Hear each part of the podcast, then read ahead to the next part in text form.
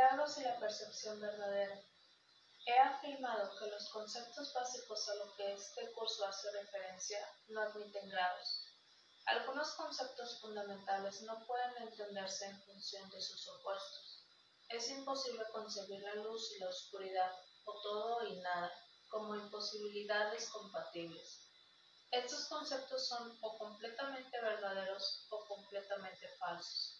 Es esencial que te des cuenta de que tu pensamiento seguirá siendo errático hasta que te comprometas firmemente con la luz o con la oscuridad.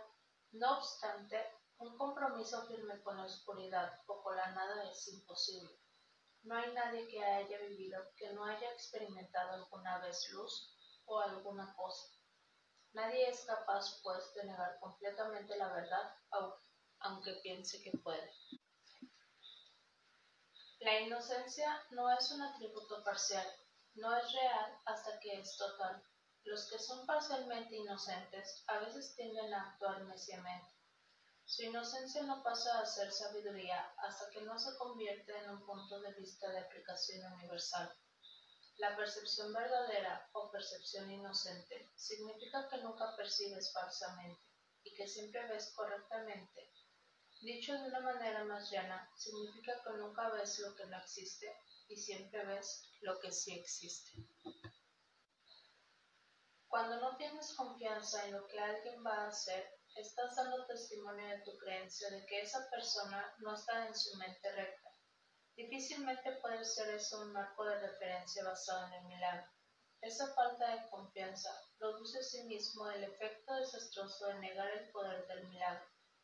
El milagro percibe todo tal como es. Si lo único que existe es la verdad, lo único que la mentalidad recta puede ver es perfección. He dicho que solo lo que Dios crea o lo que tú creas con la misma voluntad existe realmente.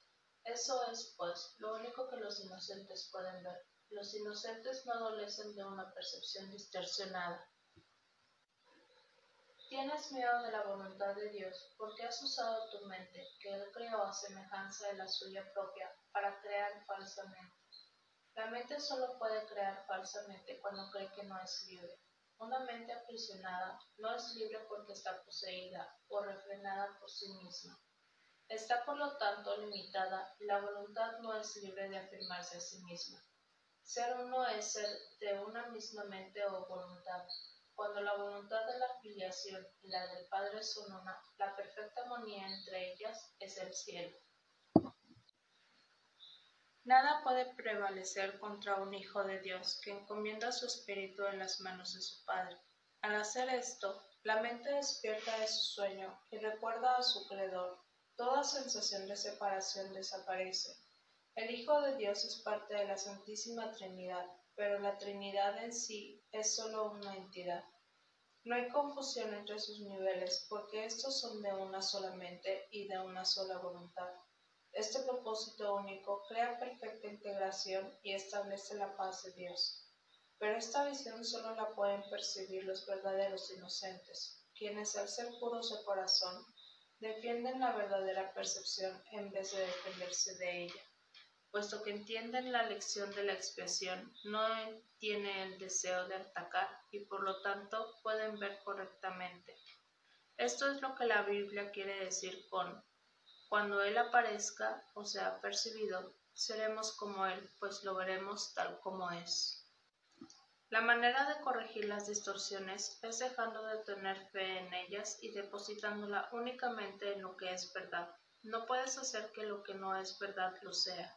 Si estás dispuesto a aceptar aquello que es verdad en todo lo que percibes, dejas que sea verdad para ti. La verdad supera todo error y aquellos que viven inmersos en el error y en la vacuidad jamás pueden encontrar consuelo duradero. Cuando percibes correctamente, cancelas tus percepciones falsas y la de los demás simultáneamente, puesto que ves tal como son. Les ofreces tu aceptación de su verdad para que ellos puedan aceptarla en sí mismos. Esta es la curación que el milagro produce.